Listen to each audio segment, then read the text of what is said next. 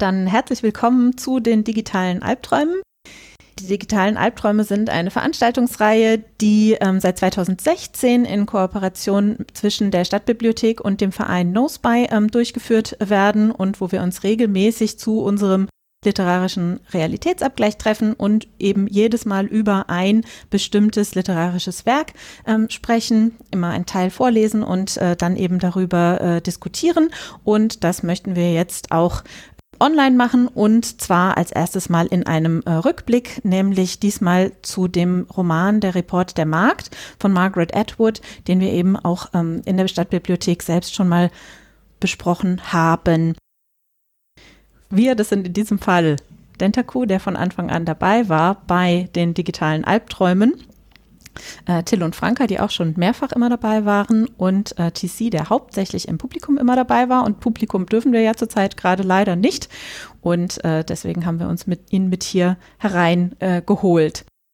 Der Report der Markt ist ein äh, schon relativ alter Roman aus den ähm, 80ern äh, von äh, Margaret Atwood, einer kanadischen Autorin, die allerdings vor äh, zwei Jahren, glaube ich, nochmal den Friedenspreis des deutschen Buchhandels bekommen hat und auch für den Literaturnobelpreis nominiert war, ihn allerdings bisher leider nicht äh, bekommen hat. Und ähm, der Report der Markt wurde auch äh, und läuft jetzt auch noch als äh, Serie und wurde dadurch auch nochmal äh, besonders bekannt. Ich werde erstmal versuchen, äh, ein bisschen zusammenzufassen, was denn in dem Roman überhaupt äh, vorkommt. Und Dentaku, TC, Franka und Till werden, ähm, ihr werdet mir hoffentlich ein bisschen zur Seite stehen, wenn ich dann irgendwas äh, vergesse. Der Roman spielt ungefähr in den 80ern. Es ist nicht so ganz klar, aber es fängt jedenfalls in den 80ern äh, an in Nordamerika, allerdings nicht in den USA, so wie wir sie kennen, sondern ähm, es hat einen Umsturz gegeben und evangelikale Christen haben die Macht übernommen in eben einem Teil von Amerika, den sie ähm, gelehrt nennen. Und ähm, es gab wohl entweder auch ähm, mehrere Atom- Unfälle oder auch Sabotagen, das wird äh, erwähnt, oder vielleicht auch ein Atomkrieg, das ist nicht so ganz genau klar und des, äh, deshalb ist die Gesellschaft eine äh, ganz andere. Also erstens haben wir diese religiösen Einflüsse eben, die die äh, Gesellschaft sehr stark äh, prägen und andererseits, und das ist ganz wichtig, dass man das weiß für den Roman, äh, sind eben äh, ganz viele Leute unfruchtbar, können also keine Kinder mehr bekommen. Und das ist eben ein ganz großes Problem in, äh, in, diesem, äh, in diesem Land. Der Report der Markt heißt ja Report. Der Markt ist die Erzählung einer Frau, die auch namenlos bleibt und äh, die als Markt lebt. Und eine Markt ist eben nicht das, was wir uns heutzutage ähm, so vorstellen unter einer Markt. Jemand, der vielleicht auf einem, also früher in früheren Zeiten ähm, auf einem Bauernhof gearbeitet hat, äh, sondern sie ist einer höher gestellten Familie zugeordnet um für die Kinder zu bekommen, mit dem Hausherrn zusammen. Und in diesem Report der Markt erzählt diese Frau äh, sowohl ihr Leben als Magd als auch ähm, das Leben davor und wie es eben zu diesem Umsturz gekommen ist. Sie hat nämlich vorher ein ganz normales Leben geführt, so wie wir das so kennen. Und ich glaube, das ist eben auch eine der Sachen, die das Ganze so eindrücklich äh, machen, wenn man das äh, heute noch liest oder wenn man die Serie sieht. Sie war ähm, verheiratet, sie hatte ein Kind, sie hat gearbeitet, ihre Mutter war alleinerziehend ähm, und die Mutter war sehr aktiv in der äh, Frauenbewegung. Und nach diesem Umsturz ist es eben so, dass Frauen nicht mehr arbeiten dürfen. Also sie wurde entlassen. Ähm, sie dürfen keinen Besitz haben. Ihr Konto wurde gesperrt und das darf nur noch von ihrem Mann praktisch für sie verwaltet werden. Sie versucht dann auch mit ihrer Familie äh, zu fliehen, aber sie scheitern und sie kommt in das sogenannte Rote Zentrum. Ähm, das Rote Zentrum ist, ähm, ist eine Erziehungsanstalt, könnte man vielleicht sagen, für Frauen, die noch Kinder bekommen können und die dort eigentlich gebrochen und unterworfen werden und auf diese Zeit als Markt vorbereitet werden, wo sie eben Kinder gebären sollen für die Oberschicht, die das eben selbst nicht äh, kann. Es beginnt damit, dass sie in eine neue Familie kommt. Sie war vorher schon als Magd in einer anderen Familie ähm, tätig und ähm, alle paar, also alle zwei Jahre, glaube ich, äh, wechselt man die Familie, wenn man es nicht geschafft hat, ein Kind zu bekommen und hat eigentlich einen recht eintönigen Eintag, äh, Alltag. Also sie darf einkaufen gehen, aber abgesehen davon darf sie eigentlich sehr wenig machen. Und wenn sie einkaufen geht, wird sie immer von einer anderen Magd begleitet. Also die dürfen nur zu zweit losgehen und es ist äh, einerseits so, dass sie eben aufeinander aufpassen ähm, und dass die andere ja natürlich auch nie wirklich weiß, wie staatstreu ihre Partnerin so ist. Ähm, es ist aber auch so, wenn eine versuchen würde, ähm, zu, flie zu fliehen zum Beispiel, dass dann die andere bestraft würde. Eigentlich ist alles ganz streng geregelt, wer welche Aufgaben hat. Ähm, es ist zum Beispiel ganz klar festgelegt, dass äh, sie ähm, nicht mit dem Hausherrn alleine sein darf, aber der bittet sie irgendwann, äh, dass sie abends zu ihm ins Büro kommt. Und ähm, solche Treffen finden dann auch äh, regelmäßig statt und sie bekommt dadurch auch Einblicke in die Politik. Ihr Hausherr, ihr, also Kommandant wird er immer nur genannt, der ähm, scheint äh, relativ hoch in dieser Regierung angesiedelt zu sein. Und ähm, sie bekommt dadurch auch ein bisschen Einblick in das Leben ähm, außerhalb von, von ihrem eigenen Alltag, denn eigentlich hat sie da gar keinen Einblick. Also sie sieht auch äh, praktisch keine Nachrichten, sie kann fast mit niemandem äh, reden. Sie wird, sie hat angeblich eine sehr hohe Stellung, dadurch, dass sie eben eine der wenigen ist, die noch Kinder bekommen kann und dadurch auch für die Fortführung ähm, dieses äh, Landes äh, und für dessen Zukunft ähm, etwas äh, tun kann. Aber andererseits ist es doch auch so, dass sie ähm, von allen anderen ausgeschlossen ist und dass äh, die wahlweise äh, neidisch sind, wahlweise sie verachten. Man kann sich auch vorstellen, dass die ähm, Ehefrau äh, sie natürlich auch, ähm, dass sie zwar ihre eigen, einzige Hoffnung ist, aber sie auch andererseits sehr negativ sieht, weil sie doch auch ähm, eifersüchtig ist äh, wegen ihres Mannes. Eine Sache ist äh, verboten zu sagen, selbstverständlich sind es nur die Frauen, die unfruchtbar sind, also die Männer selbstverständlich offiziell nicht, aber eigentlich weiß auch jeder, ähm, dass es ganz oft eben nicht an den Mägden liegt, wenn die nicht schwanger werden. Und ähm, deshalb schlägt ihr ihre äh, Hausherrin irgendwann vor, dass sie eine Affäre mit dem Chauffeur eingehen äh, soll, äh, in der Hoffnung, äh, dass sie dadurch äh, schwanger würde. Und daraus entsteht so eine Art äh, Beziehung. Also sie äh, geht dann äh, regelmäßig äh, nachts äh, zu diesem Chauffeur, auch ohne dass die Hausherrin äh, das wüs wüsste. Und Irgendwann ist es dann aber erstens so, dass die Ehefrau herausbekommt, dass sie sich mit ihrem Mann regelmäßig getroffen hat und sie hat schon Angst, dass sie, ähm, äh, dass sie jetzt äh, unter Repressalien zu leiden haben wird. Ähm, dann ist es aber so, dass sie ähm, von dem ja, ist nicht so ganz genau, Militär oder Staatsgewalt oder was auch immer abgeholt wird und äh, dass sie erst denkt, dass sie jetzt äh, ähm, also bestraft würde. Es ist aber tatsächlich der Chauffeur, der das Ganze eingefädelt hat und man weiß dann nicht so ganz genau, wie es denn dann tatsächlich ausgeht. Das wären so die wichtigsten Sachen, die ich hier erzählen würde. Ähm, habt äh, habe ich was vergessen? Würdet ihr noch gerne irgendwas hinzufügen? Nee, das Einzige, was man noch darüber sagen sollte, ist, dass eben die Vorgeschichte in sehr vielen Rückblenden erzählt wird innerhalb des Romanses. Also ähm, insofern, ja, äh, während des Lesens wird erst langsam klar, wie es überhaupt zu der Stelle gekommen ist, äh, an der wir jetzt sind, weil äh, eben nicht chronologisch erzählt wird. Genau, es wird nicht chronologisch erzählt und äh, ich habe mir auch im äh, Vorfeld äh, Gedanken gemacht, wie ich das denn äh, erzählen kann. Aber ich glaube, diese ganzen Rücksprünge, die könnte man, die hätten wir so nicht erzählen können. Deswegen dachte ich mir, ich fange mit dem äh, Teil an, der davor stattfindet. Aber ich glaube, es, ähm, ja, sie erzählt beide Geschichten und man merkt auch, dass es für sie so eine Art Flucht ist. Also dass sie ganz viel ähm, an diese Vergangenheit, die gar nicht lang zurück ist, ähm, ich glaube drei Jahre oder so, äh, dass sie da ganz viel dran zurückdenkt. Ja, Hatte, hattest du ähm, die Rolle der Tanten erwähnt, die, die ähm, nee. diese Mägde auf, äh, auf ihr Leben vorbereiten in so nee, einer Art Kloster? Ähm, machst du das gerne? Oder soll nee, ich? mach das gerne. Mach das gerne. Mhm. ja, deshalb ein paar, die Hälfte ist ja schon äh, eigentlich fast gesagt.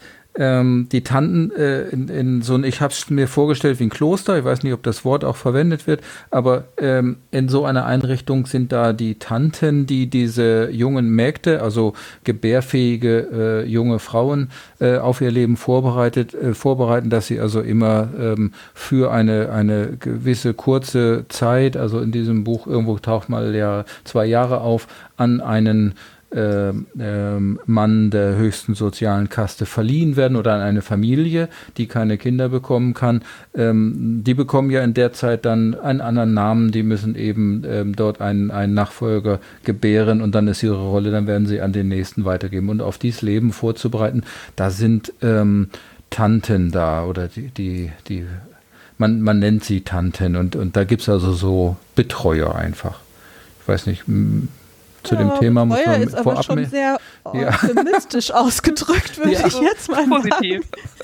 genau, aber das finde ich, ja. ähm, also das ist, finde ich, eine der Sachen, die auch wirklich sehr auffällt. Das ist eben die Sprachwahl. Wir haben hier die Tanten, die eigentlich wie Gefängniswärterinnen ähm, äh, dargestellt werden. Und ich würde jetzt mal sagen, Gefängniswärterinnen in, äh, in äh, also jetzt hoffentlich nicht in Deutschland, also mit äh, den, äh, die dort ja auch äh, tatsächlich zu Folter greifen, um äh, diese äh, jungen Frauen in den Griff zu bekommen. Ähm, und ähm, möchten wir dazu noch mehr sagen, zu den Tanten? War jetzt nicht sicher, ob ich dich unterbrochen habe, TC. Nee, sonst, äh, nee. Man, sonst steigen wir ein in, in ein äh, Thema. Nee, Moment, jetzt. genau, dann komme ich, ne, da würde ich nämlich ganz kurz nochmal bei der Sprache bleiben, weil ähm, das äh, finde ich schon sehr auffällig. Also es gibt die sogenannten Augen, das ist praktisch so die Überwachungspolizei oder ich weiß nicht, ob man Geheimpolizei sagen kann oder Spitzel, also jedenfalls Leute, ähm, die eben äh, andere beobachten und äh, melden und anzeigen, aber die das eben offiziell machen, also die bei dieser Vereinigung äh, der Augen sind. Dann gibt es die Engel, das sind im Grunde eigentlich äh, Soldaten, ähm, die hier dann Engel genannt werden. Ähm, dann gibt es die Errettung. Die Errettung sind immer die Hinrichtungen, ähm, äh, die teilweise auch äh, sehr gewalttätig ablaufen, also nicht so äh, clean, wie man das äh, sich auch vorstellen könnte, ähm, sondern wo teilweise Leute auch wirklich gelünscht werden. Also die Sprache, ähm, die in diesem Staat so, äh, die sich der Staatsapparat ausgedacht hat, ähm, die finde ich schon ziemlich bezeichnend. Vielleicht noch, noch eins zum Inhalt. Esther, du hattest ja schon mhm. gesagt, dass die ähm, Mägde äh, immer nur zu zweit ähm, rausgehen durften eigentlich und auch man sich nie sicher sein konnte, ob die andere jetzt nicht doch äh, auch Teil dieses Überwachungsapparates ist und die andere eben überwacht da muss man vielleicht noch dazu sagen, dass man das generell bei niemandem wusste. Es gibt zwar diese offizielle ja, Geheimpolizei der Augen, aber auch ähm, es konnte also auch jederzeit vorkommen, dass innerhalb eines Hauses ähm, äh, auch Augen sozusagen unterwegs sind und dort die Mitbewohner eben auch überwachen. Das heißt, keiner wusste, äh, ist der andere jetzt sozusagen auf meiner Seite oder ähm, gerade auf der andere. Ja, ganz genau. Ich glaube, damit sind wir schon bei, beim Thema Überwachung und können damit genau. auch direkt äh, weitermachen. Till, mach doch weiter. Ja, das Faszinierende daran fand ich auch, dass sie ähm, es noch nicht mal unbedingt direkt selber sein mussten, sondern dass sie zu zweit rausgehen durften. Und äh, selbst wenn beide keine Spione waren, die eine Person aber abhaut, wurde die andere dafür bestraft. Mhm. Also wenn, wenn eine Person Mist baut, gibt es eben diese Sippenhaft und äh, auch eine harte Bestrafung für eine andere Person, für, also für die, die dabei war und hätte aufpassen sollen. Und ähm, das ist unglaublich perfide, weil die ja zusammen dort umerzogen werden in diesem, äh, in diesem, äh, in der roten Anstalt ähm, und dann rotes Zentrum. Rotes Zentrum da, genau. Ähm, und, und dann zusammen rausgehen dürfen und wenn dann eine Person dort Mist baut, zusammenbricht, dem, also sozusagen das nicht mehr aushält und abhaut, war, war der Person immer klar, die andere Person wird dafür zur Rechenschaft gezogen. Genau, sie zieht die anderen mit rein. Sie zieht die andere Person mit ja. rein. Ja, das ist genau. praktisch aus dem Regelbuch für totalitäre Regime rauskopiert. Ja, das ist natürlich äh, total praktisch. Also dadurch übernimmt man sich, äh, äh, dadurch nimmt man sich natürlich total viel an Arbeit äh, ab, wenn man die anderen für sich äh, arbeiten lässt, selbst wenn die gar nichts, ähm, das gar nicht aktiv äh, möchten. Ich wollte jetzt sagen, gar nichts dafür können. Das klappt, stimmt so natürlich auch nicht. Ähm, das ist jetzt der falsche Ausdruck, aber äh, das ist natürlich sehr praktisch. Was man vielleicht äh, daran merkt, ist, dass, dass es ja zur Zeit ähm, der äh, der DDR geschrieben wurde. Und äh, ich könnte mir gut auch vorstellen, dass das auch eine der Sachen war, an die Margaret Atwood dabei ähm, gedacht hat. Also so diese Stasi-Methoden und so weiter. Also sicherlich gab es das nicht nur dort, äh, aber ähm, das äh, war vielleicht doch auch eine, eins, was sie dazu inspiriert hat. Ja, also mir kam das jedenfalls auch sofort ähm, in den Sinn. Natürlich ist das jetzt aus Deutschland, äh, kommt es einem vielleicht ja. natürlich eher in den Sinn als woanders, aber das hat schon sehr daran erinnert, an das, was man heute halt dazu so, so weiß, an diesen Stasi-Apparat, ja. Genau. Also ob sie da als Kanadierin tatsächlich dran gedacht hat, das weiß ich natürlich wirklich nicht. Ähm, ich glaube aber, dass es, äh, dass es schon so war. Ja, totalitäre äh, Gesellschaften hast du eben als äh, Stichwort äh, gegeben und wir hatten jetzt gerade auch als ein Beispiel, wo es eben diese ähm, Form der Überwachung gab, ähm, die DDR. Ähm, unsere Überlegung ist ja immer auch so ein bisschen, was hat es mit unserer Gesellschaft zu tun?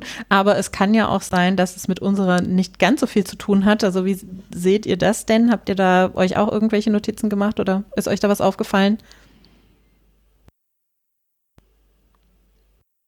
Ähm, ich habe da jetzt erst eigentlich nämlich ja. nicht dran gedacht. Also, ähm, aber äh, Till sagt ja, vielleicht kann er das gleich nochmal ausführen. Lass mich eine Sache dazu sagen, ähm, was äh, jetzt gar nichts mit dieser gegenseitigen Überwachung zu tun hat. Ähm, aber äh, ist noch was anderes und zwar ähm, fragt, fragt die eine Markt, ähm, als sie mal in der Stadt sind, die andere, ähm, meinst du, wir können hier reden? Glaubst du, es gibt hier keine Wanzen? Also man geht schon auch davon aus, dass es nicht nur die Überwachung durch andere ähm, Personen gibt und die einem eben immer zuhören können.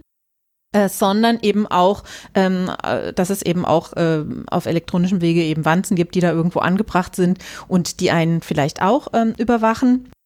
Und bei den Mägden ist es grundsätzlich nochmal dadurch erschwert, ähm, jetzt nicht in Bezug auf die Wanzen, sondern auf andere Leute, dass sie ja diese merkwürdigen Hauben mit solchen Flügeln äh, neben den äh, Ohren und den Augen ähm, aufhaben müssen, immer wenn sie draußen sind. Also ähm, es wird auch mal als äh, Scheuklappe bezeichnet und sie dadurch natürlich auch nicht so genau sehen können, wer jetzt in der Nähe ist und wer ihnen vielleicht zuhört. Aber Till, du wolltest, du, du hast ähm, Du hast es anders gesehen als ich. Nee, nee, nee, nee. Ich wollte da zustimmen ähm, und das noch ein bisschen ausführen. Also ich glaube, dieses komplette Szenario ist maximal überzeichnet. Mhm. Aber alles, was es da drin gibt, ist möglich und gab es in jeglicher Form schon mal in der Historie. Genau, es ist eigentlich nur zusammengesammelt aus Dingen, die es schon mal gab. Genau. Ja, und also obwohl sie dafür einen Science-Fiction-Preis ge gekriegt hat, ähm, heißt das nicht, dass es tatsächlich alles Science-Fiction ist. Nee, da ist, da ist gefühlt nichts drin, was es nicht irgendwann mal gab. Und das ist echt faszinierend. Ähm, ja, also dieser Gesamt, also im Prinzip scheint es mir so zu sein, dass dieses gesamte System darauf ausgelegt ist, ähm, jegliche Identität von insbesondere von Frauen zu brechen und äh, es auf ein auf eine ja absolute äh, totalitäres oder patriarcharisch äh, patriarcharisch patriarchisches System boah schwieriges Wort nein ähm, auszurichten und ähm, und alle Techniken, die man in der Historie angewandt hat, zu kombinieren, um das zu erreichen. Und faszinierend fand ich dann auch, dass der, der äh, Kommandant, ähm, der ja ein sehr hohes Tier war, ja sehr davon profitiert hat. Das heißt, es gibt Profiteure in dem gesamten System, auch die werden gezeigt. Er hat nun also eine Frau, die jetzt vielleicht äh, keine Kinder kriegen kann oder er kann keine Kinder kriegen, aber er ist nicht schuld, er suhlt sich sozusagen in seinem Dasein und, und äh, kann machen, was er will, alle haben ihm zu gehorchen und äh, er sieht vielleicht auch gar nicht die Problematik in dem gesamten System, sondern unterstützt das viel eher. Und ähm, das fand ich sehr, fand ich äh, an, an, an mehreren Stellen sehr widerlich, äh, wie, wie sich äh, die Markt ihm angeboten hat oder mit ihm in Konversation getreten ist, gleichzeitig mit dem Wissen, ich will das ja eigentlich gar nicht. Ich muss das nur machen, um mich besser zu stellen, damit ich keine Strafe kriege. Ähm, und nicht, weil ich jetzt mit ihm reden möchte, sondern weil ich so isoliert bin, dass er die einzige Bezugsperson ist, aus der ich Informationen rauskriegen kann. Unabhängig davon, ob ich das möchte oder nicht. Ähm, da war sozusagen der Drang von ihr nach Identität, nach Wissen, nach nach, nach dem, was, was ist da draußen los, nach ähm, wie komme ich hier wieder raus, wie, wie geht es meiner Familie da draußen, ist so hoch gewesen, ähm, dass sie sich ihm gegenüber mehr oder minder äh, zur Verfügung stellt in diesen Treffen äh, und mit ihm zusammen Spiele spielt, was sie nie getan hätte, ähm, wenn er nicht diese Position gehabt hätte oder dieses Regime nicht so aufgebaut wäre. Das fand ich sehr perfide. Ja, und wenn du sagst Spiele spielen, dann sind es natürlich in diesem Fall jetzt tatsächlich, äh, also nicht natürlich, sondern das muss man vielleicht klar machen, es sind in diesem, Teil, äh, in diesem Fall tatsächlich Gesellschaftsspiele, also Scrabble zum Beispiel. Ähm, und äh, sie fühlt sich natürlich wirklich dazu äh, gezwungen, aber es gibt ihr auch die Möglichkeit, ähm, also sie sieht es auch wie ein äh, Tauschhandel und ähm, sie kriegt dadurch so ein, ein kleines bisschen ähm, Macht, dass sie eben äh, Wissen kriegt, dass sie sich das für ganz kleine Sachen eintauschen kann. Aber was ich eigentlich hier auffällig finde, ist, dass es sich um eine ganz kleine ähm, Gruppe von Menschen nur handelt, die hiervon wirklich profitieren und alle anderen leiden eigentlich darunter. Wir haben den ähm, Kommandanten, der wohl wirklich relativ hochgestellt sein muss in dieser Regierung, dass er sich auch alles Mögliche äh, herausnehmen kann. Also wir wissen, er hat ähm, auch ähm, verbotene Dinge, ähm, zum Beispiel ähm, äh, Bücher, alte Zeitschriften und so weiter. Ähm, er war wohl vorher im äh, Marketing, also nicht etwa irgendwie Politiker oder auch ähm, ein hohes Tier in der äh, in dieser ähm, evangelikalischen äh, äh, Christengemeinde. Das könnte man ja vielleicht auch annehmen. Aber seine Frau, die ja eigentlich auch relativ hochgestellt ist, die auch tatsächlich in dieser ähm, christlichen Gemeinde ähm, aktiv war, auch ähm, nicht nur aktiv im Sinne von tatsächlich in der Gemeinde, sondern die bei ähm, äh, im Fernsehen aufgetreten ist dafür. Die wird ja auch ständig hier äh, gedemütigt von der Rolle, die sie übernommen hat oder übernehmen musste. Sie darf auch überhaupt nicht in der Gesellschaft mehr auftreten. Also ähm, die einzigen äh, Besuche bei Freundinnen zum Beispiel, äh, die sie äh, machen kann, ist, wenn jemand krank ist. Deswegen werden diese höher gestellten Damen auch regelmäßig reihum krank, damit sie sich gegenseitig besuchen können. Oder wenn tatsächlich ähm, eine der Mägde schwanger wird und sie dorthin gehen können. Die ähm, die Marthas, das sind praktisch die Hausangestellten, die haben auch nur ganz wenige Rechte. Der äh, Chauffeur muss auch immer äh, gut aufpassen, was er denn eigentlich, äh, was er denn eigentlich macht, wo er hinguckt und so weiter. Also ähm, und auch in der Stadt, also es gibt eigentlich niemanden ansonsten, der wirklich davon profitiert. Und der ähm, und der Kommandant, dem fehlt ja auch was. Also der ähm, nimmt dann die Magd auch irgendwann mit in, ähm, also er nennt, so, er nennt das einen Club, so einen Herrenclub oder man könnte vielleicht das auch doch eher Bordell nennen. Äh, und das, sagt er auch, dass er ja zu seiner Frau eigentlich keine äh, Beziehung hat. Also ist auch nicht wirklich verwunderlich, da Ehen sowieso arrangiert werden.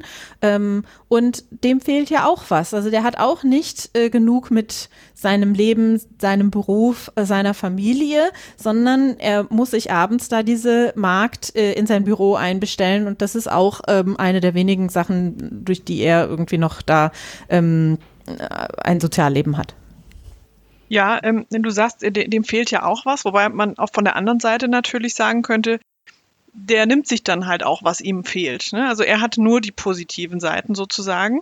ähm, dass er jetzt nicht vielleicht so glücklich ist, wie man glücklich sein könnte in einer perfekten Welt, das ist ihm schon wohl auch klar. Mhm. Aber er weiß, glaube ich, schon, eben seine Privilegien dazu nutzen, was ähm, sowohl sein tolles Haus, das Auto, wovon auch ähm, oft ja die Rede ist, äh, ne, also einen tollen, tollen Wagen, äh, Chauffeur und so weiter, Dienst, ähm, Dienstangestellte äh, und eben auch diese ähm, Magd, die jetzt da für, für die Familie das Kind bekommen soll, das alles auszunutzen und eben dann noch darüber hinaus eigentlich verbotene Dinge ähm, auch zu machen, auch da mhm. vielleicht, weil er weiß, ihm kann eigentlich auch nicht wirklich was passieren, weil er auch so hochgestellt ist.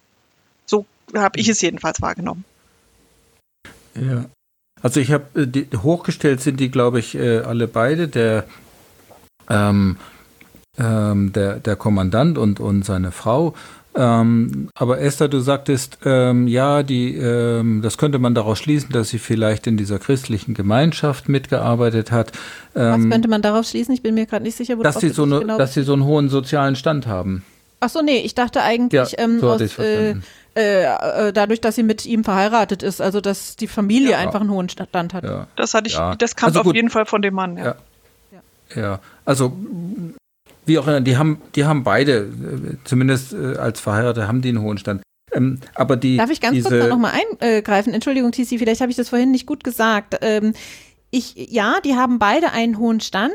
Ich glaube aber, dass sie sich vielleicht doch eine andere Rolle versprochen hat, als sie im Vorfeld dafür gekämpft hat.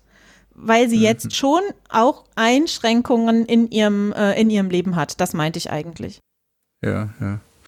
Gut. Also ich wollte zunächst eigentlich auf einen Punkt eingehen, weil das war bei hm, weiß ich nicht, ein, ein, längerer Nebensatz nur, dass sie, dass sie eben in dieser christlichen Gemeinschaft gearbeitet hat.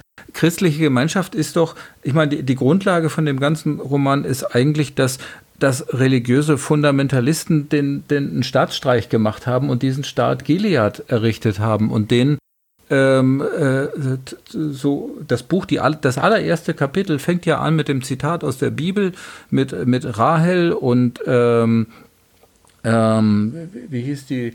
Äh, Jakob, Rahel und Jakob, die kein Kind kriegen konnten und Rahel dann gesagt hat, Jakob, mach doch mit der Magd ein Kind ähm, dann äh, machst du am Ende mich glücklich. Und ähm, also einmal der eine Punkt, dass sie das alles auf, auf die Bibel, auf, auf irgendwelche religiösen äh, äh, Wurzeln stellen und der andere Punkt, den müssen wir vielleicht äh, auch getrennt noch diskutieren. Der andere Punkt, den ich daraus nehme, ist, in diesem Zitat äh, aus der Bibel ist es so, dass im Endeffekt das Ziel ist, dass der Jakob mit der Magd ein Kind macht, damit Rahel glücklich wird. Also die Frage ist eben hier, das ist sehr verworren in dieser Geschichte. Ähm, man geht immer davon aus, dass die Frau ja nicht gebärfähig ist, deshalb bringt man ja die Magd, aber das, was wir sehen, das klappt mit der Magd und dem Kommandanten auch nicht. Also ist vielleicht doch eigentlich der Kommandant, aber das gibt niemand offiziell zu. Eigentlich müsste man ja nur die, die Ehefrau von jemand anders schwängern lassen, aber das geht eben irgendwie nicht. Und von daher ähm, ist jetzt ja auch, auch in dieser Geschichte der Vorschlag, dass die Magd sich von dem Nick schwängern lässt. Ähm, letzten Endes, um wieder, weiß ich nicht, die Ehefrau, die Familie ähm, glücklich zu machen oder, oder auf dem, im sozialen, äh, in der, auf der sozialen Leiter steigen sie wahrscheinlich eine Stufe hoch, weil ohne Kind äh, ist man in diesem Staat Gilead, glaube ich, nicht so angesehen. Kind muss, muss einfach sein, weil das ein sehr rares Gut ist, weil das eben die Geburtenrate ja so stark zurückgegangen ist. Das stand so alles auch nicht in der Bibel.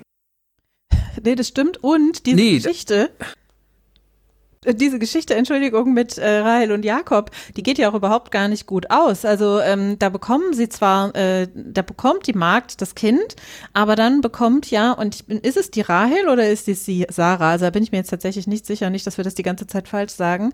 Also jedenfalls, Jakobs Frau bekommt ja dann auch noch ein Kind und es gibt ja dann äh, große äh, Streitigkeiten und führt dazu, dass er irgendwann ähm, die Magd mit ihrem Kind äh, aussetzt auf die dann übrigens die Muslime praktisch äh, zurückgehen. Also das ist der, einer der Gründungs- äh, oder Gründungsmythen ist da bestimmt das falsche Wort, aber ähm, die äh, sehen äh, sich, wenn man so zurückgeht äh, in der Ahnenfolge und so weiter, gehen die zurück auf dieses äh, Kind, das da entstanden mhm. ist. Also es war überhaupt keine gute Geschichte. Und ja, sie haben ähm, einiges aus der Bibel rausgezogen. Äh, das stimmt, dass ich das vorhin sehr kurz nur dargestellt habe und alles aus dem Alten Testament ähm, und dann auch solche Sachen wie, ähm, sie dürfen die Mägde schlagen, aber nur mit der Hand. Also so ähm, schon alles äh, diese mehr der strafende Gott, den man aus dem Alten Testament äh, kennt. Und auch die ähm, Erziehungsregeln, die man daraus zu gewissen Zeiten abgeleitet hat. Ich glaube, das ist jetzt äh, nochmal, um die Klammer noch zuzumachen zu dem Thema vorher.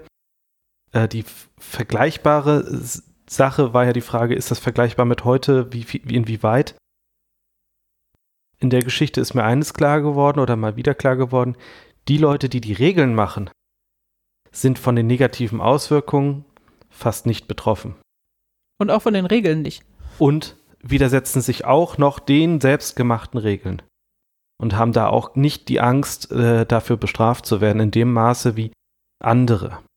Ähm, das würde ich jetzt mal äh, auf ein aktuelles Beispiel äh, bringen die Herausgabe von gespeicherten Passwörtern bei Firmen.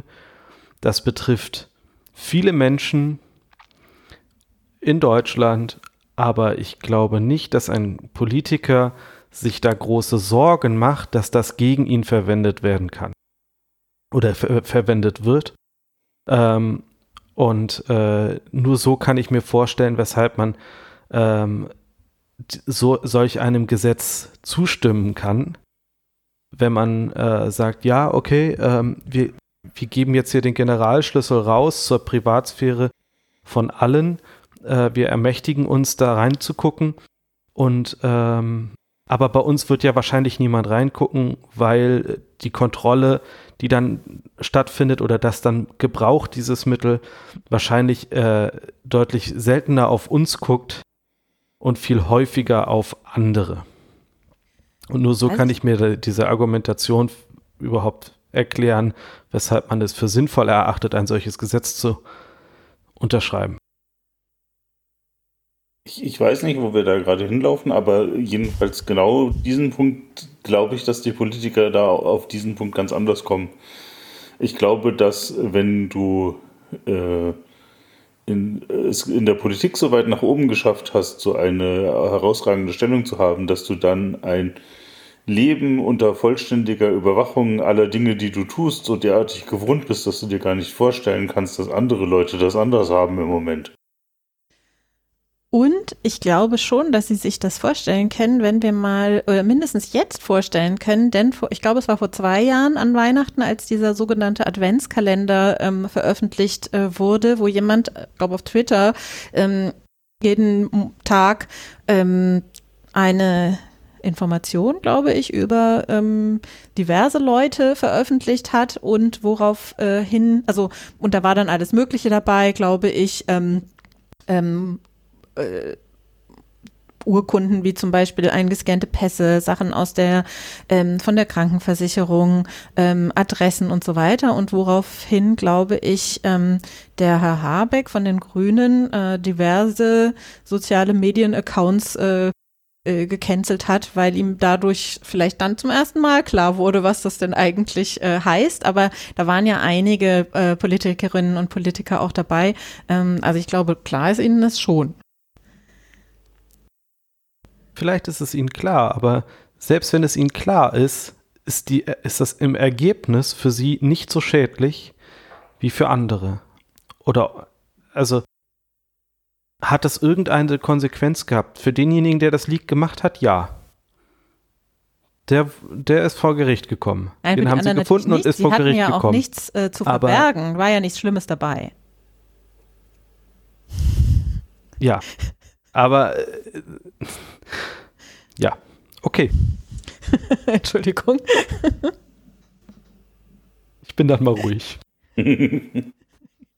Ähm, äh, Till, du hast vorhin auch noch was gesagt, worauf ich nochmal zurückkommen konnte. Und zwar hast du gesagt, die Techniken gab es alles schon.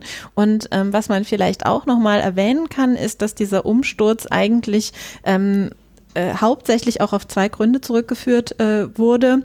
Das erste ist die Abschaffung äh, des Bargelds, dass man eben dadurch, dass man den Frauen die Konten gesperrt hat, ähm, ganz schnell verhindern konnte, dass die noch ähm, Zugriff eben auf Geld haben äh, und dass die zum Beispiel auch hätten schnell flüchten können.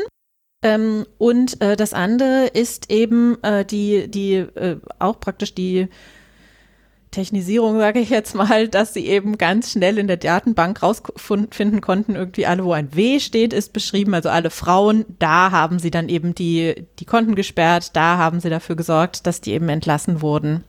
Also das ist auch ein wichtiger Punkt nochmal, der in dem Roman äh, genannt wurde. Ja, ähm, ich glaube, zur, äh, zum Thema Überwachung haben wir aber auch alles gesagt, oder? Haben wir da noch was vergessen? Dann kommen wir doch mal auf die, auf die Aktualität nochmal zurück. Ähm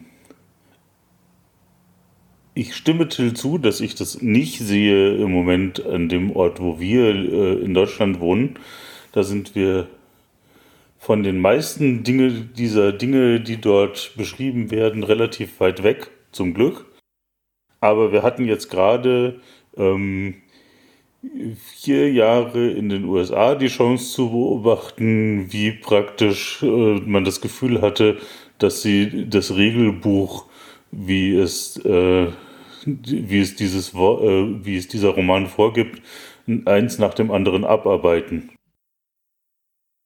Ja, und lustigerweise, wenn ich das kurz einwerfen darf, also ich habe eine Freundin, die ähm, nach Kanada ausgewandert ist und mit der ich ähm, äh, sagen wir mal vor fünf Jahren darüber geredet hat, habe, als diese ähm, Serie rauskam, der Reportermarkt oder The Handmaid's Tale, ähm, ich glaube, sie wird auf Deutsch gar nicht übersetzt, und äh, die eben in Kanada lebt und die damals schon meinte, ähm, sie sei ja so nah in den USA und ähm, sie hätte immer das Gefühl, es sei gar nicht mehr weit hin. Also die hat das auch äh, so erlebt. Ja, und wenn man da jetzt nochmal vielleicht ähm, schaut, äh, Till, du hast eben gesagt, die ähm, digitalen äh, äh, Überwachung von, von Passwörtern oder über Passwörter, dass man da die Daten rauskriegt. Ähm, wenn man jetzt aber anschaut, der jetzt vergangene Präsident äh, der USA, ähm, der sich auch als eher ähm, äh, christlich ja äh, verkauft oder jedenfalls da so eine ähm, Pastorin äh, auch in seinem Beraterstab, äh, sage ich mal, hat. Äh, auf der anderen Seite ja aber äh, mehr als unchristliche Dinge jetzt auch zuge zugegebenermaßen äh, gemacht hat. Ne? Also da sieht man auch, Leute, die in einer sehr machtvollen Position sind, ob es jetzt durch Geld oder eben durch so eine Wahl ähm, passiert ist, ähm, müssen sich selbst an gewisse Regeln, die sie eigentlich vertreten, vielleicht nicht so sehr halten, mhm. weil sie offensichtlich keine negativen Konsequenzen zu befürchten haben. Also das finde ich schon, ob wir heute auch so ein, ähm, eine Lehre daraus sozusagen mhm. oder ja, so ein äh, Schluss, den man daraus ziehen kann.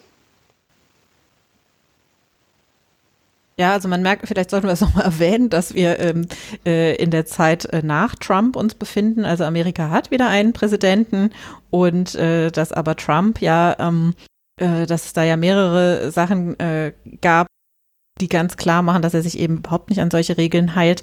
Äh, zum Beispiel gab es äh, diesen äh, Mitschnitt, wo er äh, jemandem von Fernsehen erklärt hat, ähm, dass er Frauen äh, äh, ganz klar belästigen könnte und die nichts sagen würden. Dieses Grab them by the pussy ist da irgendwie bekannt geworden. Dann hat er auch gesagt, glaube ich, aber das kriege ich nicht ganz genau zusammen, er könnte auf ich weiß nicht, ob es der Broadway oder irgendeine andere große Straße in Amerika war, dass er ja dort lang gehen könnte und jemanden umbringen und dass das gar, nicht, gar keine großen Aus, also dass man ihn trotzdem weiter wählen würde. Zum Glück hat man ihn nicht wiedergewählt, immerhin.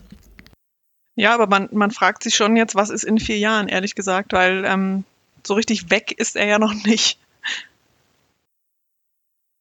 Ja, dass die Loyalität da so hoch ist, dass man dann nicht sagt, ja, also das war jetzt wirklich unter aller Sau. Du hast hier den Staatsstreich versucht. Jetzt machen wir mal dieses Impeachment-Verfahren aber so richtig, sondern dass dann noch nicht mal drei Viertel der amerikanischen äh, Entscheider dann dort sagen, ja, das war nicht okay, finde ich ganz schön mies, ganz schön schwach. Ja, also äh, selbst, selbst wenn, wenn das Impeachment oder wie es ja jetzt auch ist, gescheitert äh, ist, hätten ja trotzdem die Republikaner jetzt das vielleicht auf abgeschwächter, ähm, in abgeschwächter Form aber machen können, dass sie sich von ihm jetzt distanzieren. Mhm. Aber auch das passiert ja nicht. Ne? Und das ist, finde ich, noch fast noch erschreckender, dass sie vielleicht nicht so ein Exempel statuieren wollten mit diesem Impeachment und deswegen nicht mitgestimmt haben äh, oder nicht, nicht eben gegen ihn gestimmt haben. Ja, ist vielleicht vor dem Hintergrund noch, noch nachvollziehbar, aber dass man sich im Nachhinein jetzt nicht trotzdem von ihm distanziert, das ähm, verstehe ich noch viel weniger, ja. Ich wollte noch einmal äh, sagen, es gibt ja auch nicht nur Amerika und äh, Deutschland, Europa, so, wo das noch vielleicht äh, relativ weit weg ist. Ähm, ich weiß nicht, da ist jetzt glatt, äh, dünnes Eis, auf das ich mich hier begebe, aber ähm, es gibt gerade eine auf Social Media äh, bekannte Stadt, die sehr häufig und gerne angeflogen wird und wohin man gerne umzieht, nach Dubai. Wenn man erfolgreicher In Influencer ist, dann zieht man nach Dubai und äh, weil man da ja endlich sagen darf, was man will. Äh, das sind so die Aussagen von den Menschen, die da so hingehen. Ähm, faktisch wollen sie Steuern sparen und äh, also Steuern sparen und Steuern sparen. Ähm, und im warmen Leben. Und äh, dieser Staat ist, äh, wird beherrscht von jemandem, der seine eigene Tochter foltert. Und nicht nur die eine, und, sondern also, mindestens zwei. Also das ist und, und, und sich auch als religiös dahinstellt, aber ähm, die Influencer dürfen dort nicht sagen, was sie wollen, sondern die müssen, äh, die dürfen nur mit Zertifikat überhaupt berichten und ähm, dann dort äh, nur Positives sagen ähm, über Dubai und ähm, das heißt, es gibt Regionen auf dieser Welt, wo es solche Regime aktuell gibt und wo die auch hoch technisiert sind und da auch durchgreifen können und wollen. Ähm, das heißt, ähm, es, ich finde es unrealistisch, dass hier in, in Deutschland, Europa zu sehen, eine solche Geschichte. Ich halte es aber durchaus für möglich, dass es Regionen auf der Erde gibt, wo zumindest große Teile dessen äh, vorhanden sind. Ja, absolut. Also hattest, es gibt ja auch viele Länder. Ja, dann mache ich zuerst. Ähm, ja. du, du, hattest jetzt eben die USA da äh, mit drin. Ähm, bei der, der, da ist ja ein Beispiel eben dieser Staat Gilead äh, in dem Buch, ähm, kam ja zustande ähm, am Anfang, als der Kongress und der Präsident umgebracht wurden. Und wir hatten in den USA den Sturm auf den Kongress. Also ähm, das ist, das hat wenig da, jetzt auszuweichen, wie, wie es der Till gemacht, zu sagen, oh, da gibt es Dubai, da gibt es noch sicherlich andere Städte. Ähm, es kann schon in einer, wie wir so schön sagen, westlichen Demokratie auch passieren. Ähm, zum Glück äh, ohne große Erfolge äh, in den USA, aber ähm, das kann auch mal anders ausgehen. Ja, absolut. Und ich glaube, so weit müssen wir ja gar nicht gehen. Wir hatten im, ich glaube, letzten Jahr äh, das gleiche ja auch in Deutschland mit dem, ich sag mal, Sturm ähm, auf den äh, auf den Reichstag. Ne? Das ähm, ist äh, zum Glück war es nur jetzt eher klein, äh, so ein kleiner Sturm, aber ähm, das Potenzial ist da anscheinend durchaus da. Genau, ich Und wollte das nicht in Abrede stellen, dass es nicht mhm. möglich ist, sondern äh, sagen, da gibt es vielleicht sogar Länder, wo das schon so ist mhm. wo es jetzt schon Fakt ist, dass Frauen, oh, die dürfen jetzt Auto fahren. Ja. Das und es das gibt natürlich Länder, wo, ähm, wo Frauen also jegliche Rechte abgespro äh, abgesprochen werden. Ne? Da geht es für die nicht um Autofahren, sondern um alleine mal rausgehen dürfen oder entscheiden, wen man heiratet oder auch nicht vor allem. Ähm, oder zur Schule gehen oder zur oder Schule, oder. Ne? Das gibt es ja in sehr vielen Ländern, dass also wirklich die Rechte von Frauen da, ähm, nennen wir es mal, beschnitten sind ja? oder auch nicht existent. Genau, und wir haben im vergangenen Jahr jetzt gesehen, an manchen Stellen, wie dünn die Decke der Zivilisation ist, die in unserem Land darüber liegt.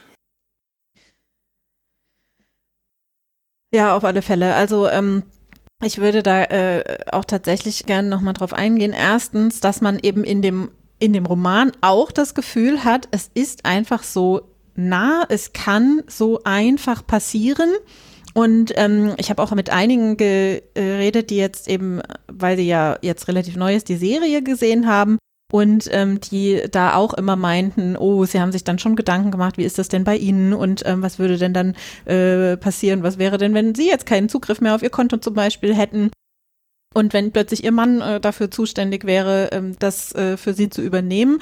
Und das äh, ist in dem Roman, finde ich, schon auch äh, sehr perfide dargestellt, weil äh, der Mann von dieser Markt, den, man weiß eben äh, den Namen ja nicht, ähm, immer eigentlich als sehr nett und fürsorgend dargestellt ist, der dann aber auch sagt, hier mach mal keinen Aufstand jetzt, dass dein Konto gesperrt wurde. Du musst auch an deine Familie denken. Denk an deine Tochter und an mich, was uns sonst passieren würde, ähm, wenn du da jetzt ähm, doch irgendwie ähm, mit protestieren gehen würdest, etc. Und es wird auch beschrieben, dass sehr wenige Leute protestieren gehen. Und wir hatten es jetzt ähm, viel von anderen Ländern, wo Frauen nicht, nicht mal Auto fahren dürfen oder ähm, zur Schule gehen dürfen oder so. Und dann hört man ganz oft, dass es in Deutschland ja ganz anders ist. Und klar ähm, dürfen wir Auto fahren, dürfen nicht nur zur Schule gehen, sondern sogar in der Schule unterrichten. Ähm, und ähnliches, aber ich habe mal äh, äh, doch noch mal in die Statistiken geguckt, ähm, dass in Deutschland ähm, ein Drittel der Frauen ab 15 wurden hier ähm, befragt, äh, körperliche und oder sexuelle Gewalt äh, schon erlebt haben. Ein Fünftel körperliche oder sexuelle Gewalt durch den äh, Partner oder Ex-Partner. Ähm, und 43 äh, Prozent psychische Gewalt durch den Partner oder ähm, Ex-Partner. Ah, nein, das habe ich jetzt falsch gesagt. 43 Prozent wäre der Europadurchschnitt. In Deutschland sind es 50 Prozent. Und in Deutschland ähm, ist auch die Zahl der Frauen höher als im Europadurchschnitt, äh, die schon Opfer von Stalking geworden ist. Das sind in Deutschland fast ein Viertel. Ähm, in der, Im EU-Durchschnitt sind es äh, fast ein Fünftel. Und ähm, im Europadurchschnitt sind es äh, 55 Prozent äh, der Frauen, also über die Hälfte, die Opfer von sexueller Belästigung geworden sind. Und in Deutschland sind es 60 Prozent, die das angeben. Also ähm, da ist es gar nicht unbedingt so, dass wir in Deutschland immer so gut gestellt werden, äh, gut gestellt sind und ähm, uns da irgendwie rausnehmen könnten, dass bei uns irgendwie alles besser wäre als in, als in anderen Ländern. Ja, besser wahrscheinlich schon, aber nicht gut. Ja, und im Europadurchschnitt, wie gesagt, eben teilweise schlechter. Ja. Ähm, ach lass möchte ich noch kurz sagen, das ist von 2018, aber die Studie wurde jetzt erst veröffentlicht. Äh, Im Jahr 2080 war es so, dass in Deutschland ähm, mehr als einmal pro Stunde ähm, eine Frau in der Partnerschaft gefährlich körperverletzt wird. Und äh, das sind immer Zahlen, da, da denkt man ja nicht an äh, das Jahr, gut, da denkt man mittlerweile an das Jahr 2021, weil wir ja wissen, wie schlimm 2021 und 2020 waren und dass da ganz schlimme andere Sachen passiert sind. Aber eigentlich denkt man ja da irgendwie nicht an unsere, ähm, unsere jetzige Zeit oder will das vielleicht auch nicht wahrhaben. Ja, also der einzige Unterschied, den ich da sehe, ist, dass in dem Buch ist es äh, festgelegt in Regeln und Gesetzen oder Richtlinien und äh, bei uns ist es etwas, eine Problematik, die ich durchaus sehe, die äh, furchtbar ist und äh, wo es theoretisch einen rechtlichen Rahmen gäbe, dagegen vorgehen zu können und zu dürfen. Es ist nicht per Gesetz explizit erlaubt. Aber ich möchte das in keinster Weise kleinreden. Das ist Was furchtbar. ist nicht erlaubt? Seine Frau in der Ehe zu schlagen, ist nicht erlaubt in Deutschland. Ist nicht, nicht erlaubt? Mehr. mehr. Nicht mehr. Ja. Ich bin mir dessen bewusst und es ist furchtbar, dass es so häufig passiert. Und ähm, das ist etwas, äh, was wir aus meiner Sicht gesellschaftlich unglaublich wichtig nehmen sollten und angehen müssten. Ähm, das ist aber im Gegensatz zu diesem Buch eben nicht festgeschrieben, dass das auch legal sei. Ja, es ist ja legal in dem Buch seine Magd zu schlagen, solange es nur mit der Hand ist und nicht mit einem Gegenstand. Ja, und ganz abgesehen von dieser äh, ritualisierten Vergewaltigung, die dann natürlich äh, regelmäßig stattfindet. Ähm, und ja, das stimmt, das ist in Deutschland nicht so, aber wir haben immer noch äh, Politiker, äh, die dafür, die, die, die dagegen waren, dass Vergewaltigung in der Ehe eben ähm, illegal werden sollte, als das damals äh, beschlossen wurde. Und genau, sich leider auch bis heute nicht distanzieren von dieser Aussage. Ja. Und vielleicht noch der Hinweis, das war ähm, bis 1997 übrigens. Das ist jetzt auch noch nicht so lange, dass das strafbar ist. Ne? Also das ist eigentlich auch eine, eine Schande, wirklich. Allerdings. Da hätte ich schon verheiratet sein können. Gezwungenermaßen vielleicht sogar. Ja, gut. Nee, ich finde das wirklich, äh, das, äh, das ist wirklich echt noch nicht lange und das kann man sich nee, genau. äh, zum Glück äh, oder jetzt, ne, also wir hoffentlich alle äh, gar nicht vorstellen. Aber dass das trotzdem Realität ist, auch wenn es natürlich verboten ist, ähm, das muss einem, glaube ich, auch klar sein. Auch in Deutschland. Also. Wir können uns das nicht, oder ich glaube, ich gehe jetzt davon aus, dass sich das von uns keiner so gut vorstellen kann. Aber ähm, ich erinnere mich dran, als ich ähm, noch sagen wir jetzt mal, studiert habe, dass ich da eine Freundin hatte, die ähm, eben äh, auch von ihrem Partner äh, einmal geschlagen wurde und ich war völlig entsetzt und war dabei, als sie das mit noch einer anderen Freundin erzählt hat und ähm, ich wusste überhaupt nicht, was ich da sagen sollte und dann meinte sie zu ihrer Freundin, ach guck mal, die Esther kann sich das gar nicht vorstellen. Weil sie beiden sich das nämlich sehr wohl vorstellen konnten und das kannten. Ja. Ja, ich glaube, das hängt halt auch viel damit zusammen, wie man vielleicht so aufgewachsen ist. Ähm, ein bisschen anderes Thema, aber äh, eine Freundin hatte mir nämlich auch mal erzählt, dass wenn sie als Kind äh, sich nicht so benommen hat, wie die Eltern sich das vorgestellt hatten, dann wurde sie unter die kalte Dusche gestellt. Und sie fand das auch gar nicht so schlimm. Also das hat man halt so gemacht und dann hat sie sich halt beruhigt. Und ähm, das ist halt was, was ich jetzt äh, von zu Hause so gar nicht kenne nee. und das auch nicht in Ordnung finde. Ähm, aber das ist, ähm, glaube ich, immer eine Frage, wie ist man aufgewachsen und was hat man da erfahren an, das ist normal, äh, das ähm, darf jemand anders mit einem mit machen oder, oder eben nicht. Um? Genau. Und wenn man als Kind schon erfahren hat, okay, das ist äh, Körp ne, Körperlichkeit sozusagen, also das negative Erfahrungen zu machen, das gehört halt dazu, dann nimmt man das im Erwachsenenalter vielleicht äh, auch eher hin. Ich will es jetzt auch nicht über einen Kamm scheren, aber ähm, könnte ich mir vorstellen, dass man das dann vor sich selbst auch ein Stück weit verteidigt, dass das vielleicht mal vorkommen kann, der meint das ja vielleicht gar nicht böse. Das äh, ist ja immer so eine, so eine Erklärung, die man dann bekommt. Genau. Und ähm, ich äh, kenne das auch aus anderen, äh, also ich kenne das auch äh, zum Beispiel aus Frankreich, wo es ähm, glaube ich, jetzt bin ich aber auch ein bisschen aus dünnem Eis, ähm, noch länger erlaubt war ähm, oder nicht verboten war, Kinder zu schlagen, ähm, dass das damals eine Debatte war, wo Leute gesagt haben, Eltern wissen doch, was gut für ihr Kind ist. Man kann doch den Eltern nicht so in ihre Freiheit da eingreifen. Till, du wolltest aber auch noch was sagen. Ich habe dich gerade unterbrochen, tut mir leid. Nee, nee, das passt doch. Das ist also, äh, glaube ich, eine Entwicklung, die wir durchmachen, die ähm, früher völlig normal war. Die Kinder wurden halt gezüchtigt. Ähm, und die Eltern wussten, was das Richtige für ihre Kinder ist. Und ähm, heute sagen wir, nee, ist eigentlich nicht okay. Und nicht nur ist eigentlich nicht okay, sondern ist nicht okay.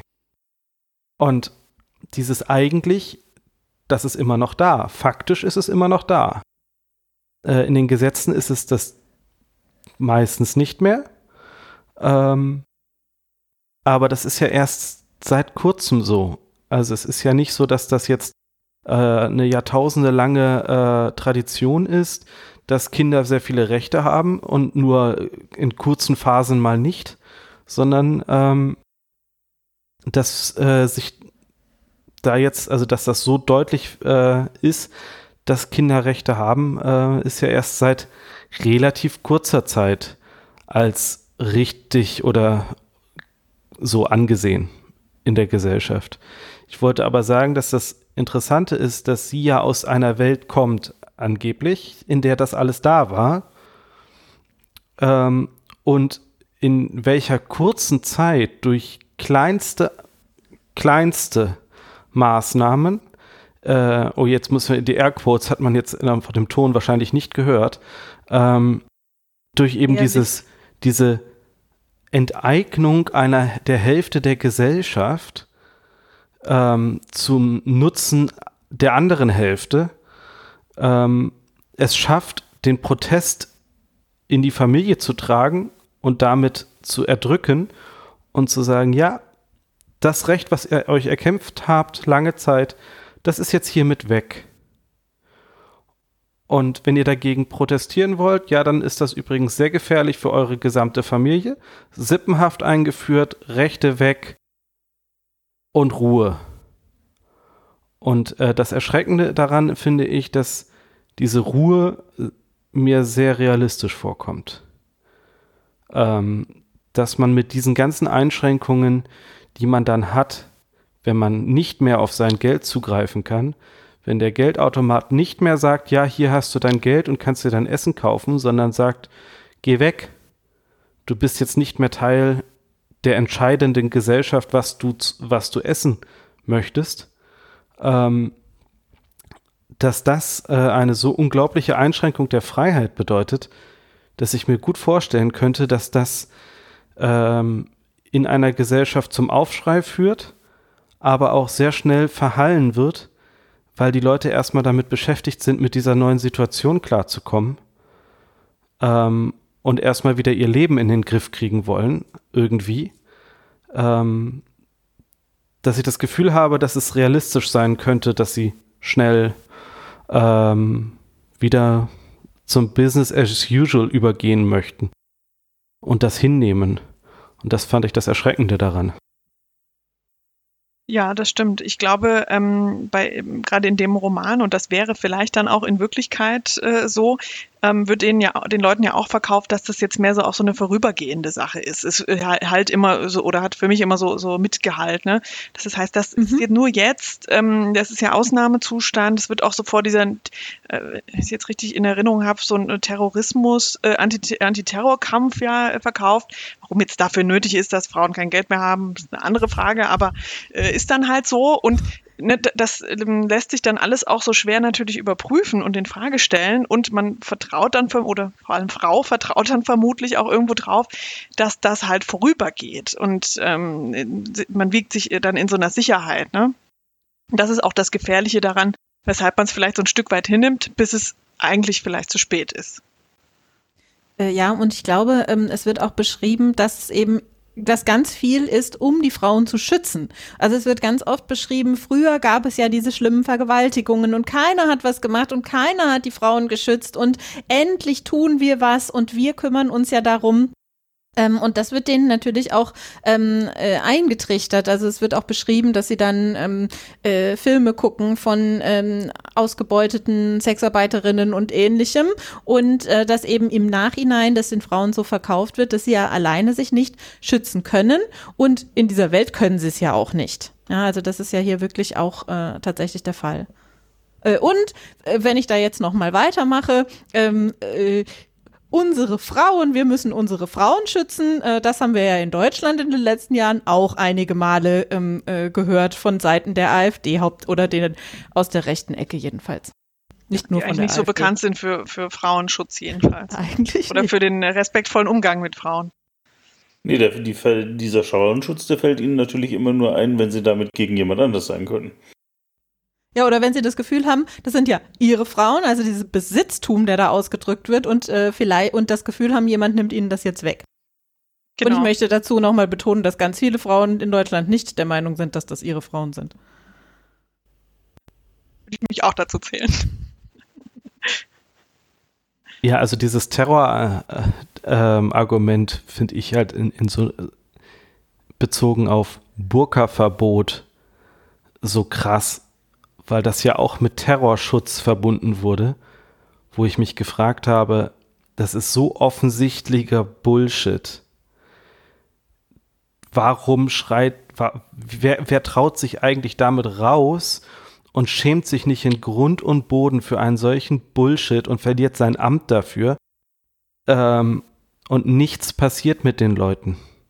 Die ja, das aber da fordern. greift man halt auch eine sehr kleine Gruppe an, die halt auch keine Lobby hat. Das ist richtig, aber so als Vergleich, so um, um ja. mal das,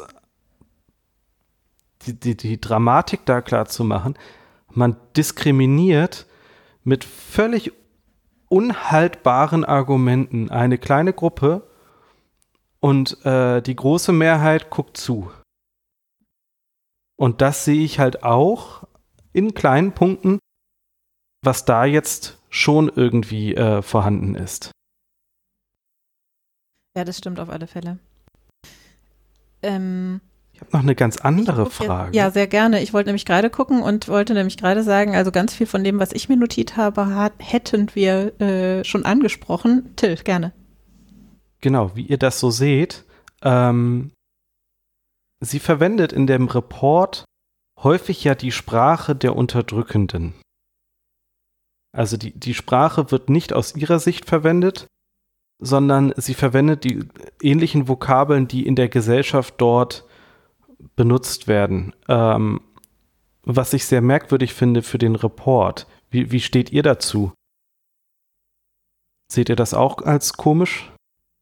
Ich glaube, dass man über neue Dinge, die neu eingeführt worden sind, eigentlich auch nur mit den Vokabeln reden kann, die dazu eingeführt worden sind, selbst wenn es sich um Euphemismen handelt. Sonst müsste man ja den Dingen erstmal neue Namen geben, um über sie reden zu können.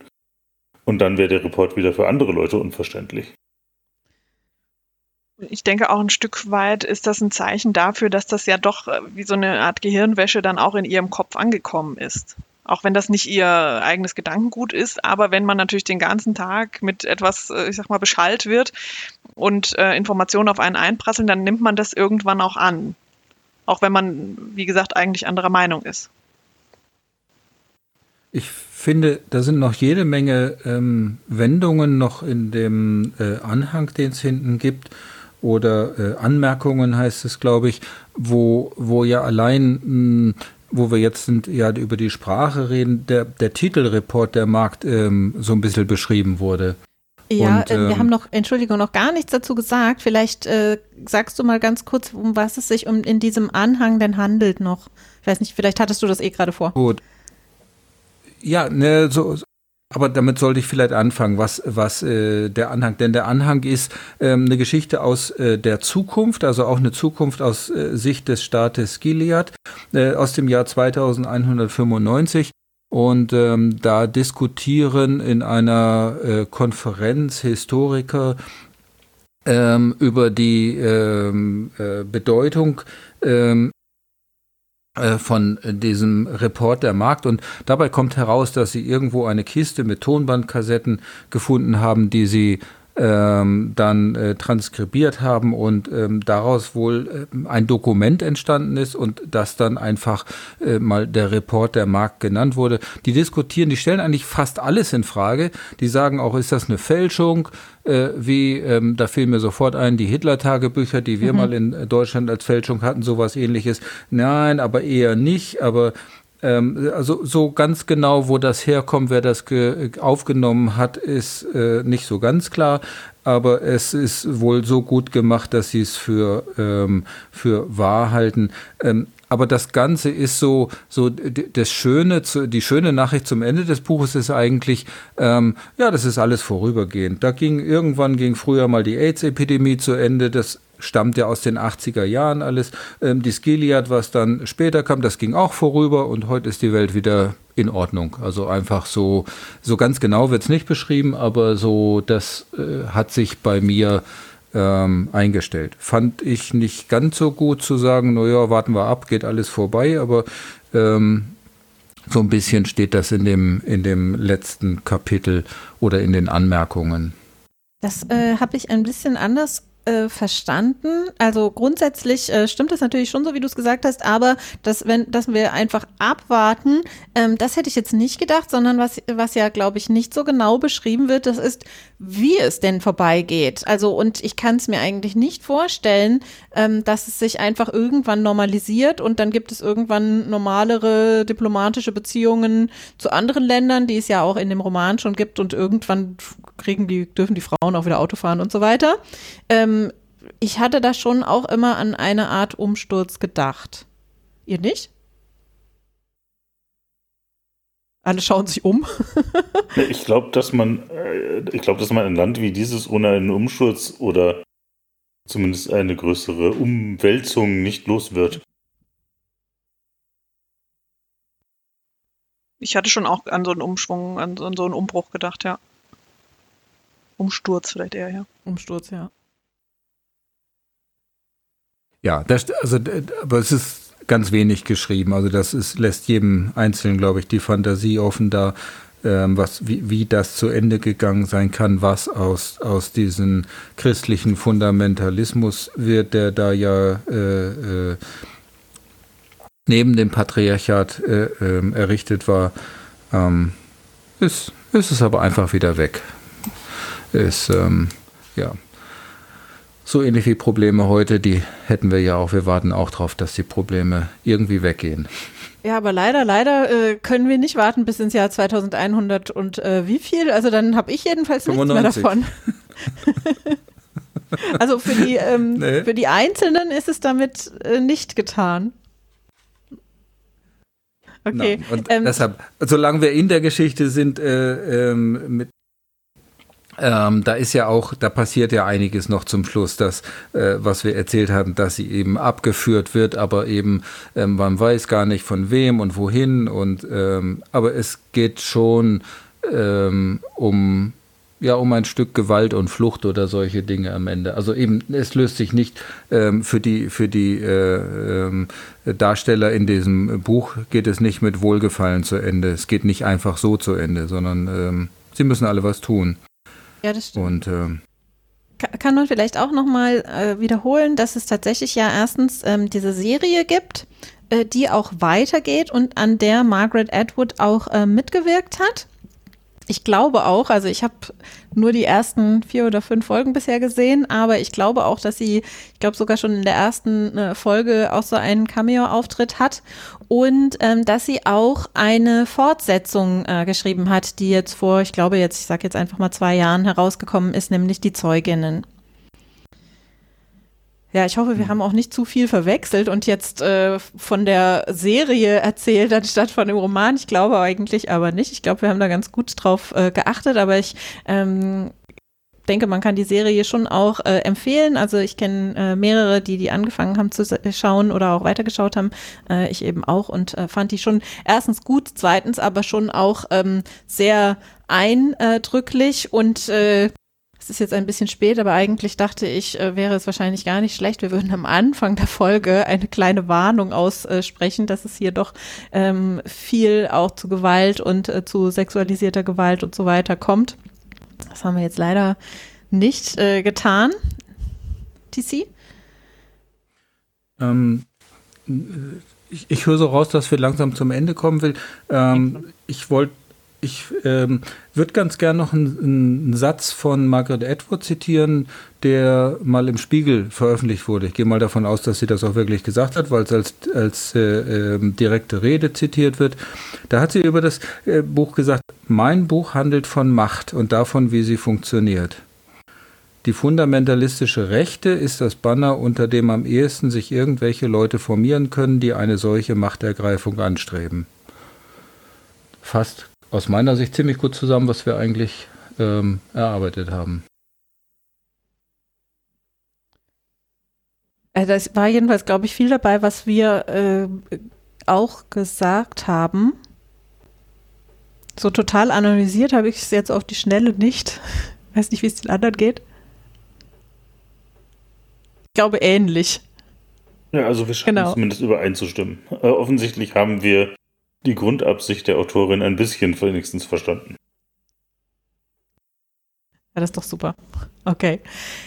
Ähm, ja, ich glaube, damit können wir aber auch, was den Reportermarkt angeht, mal äh, zum Ende kommen und äh, gehen jetzt in eine kleine Pause.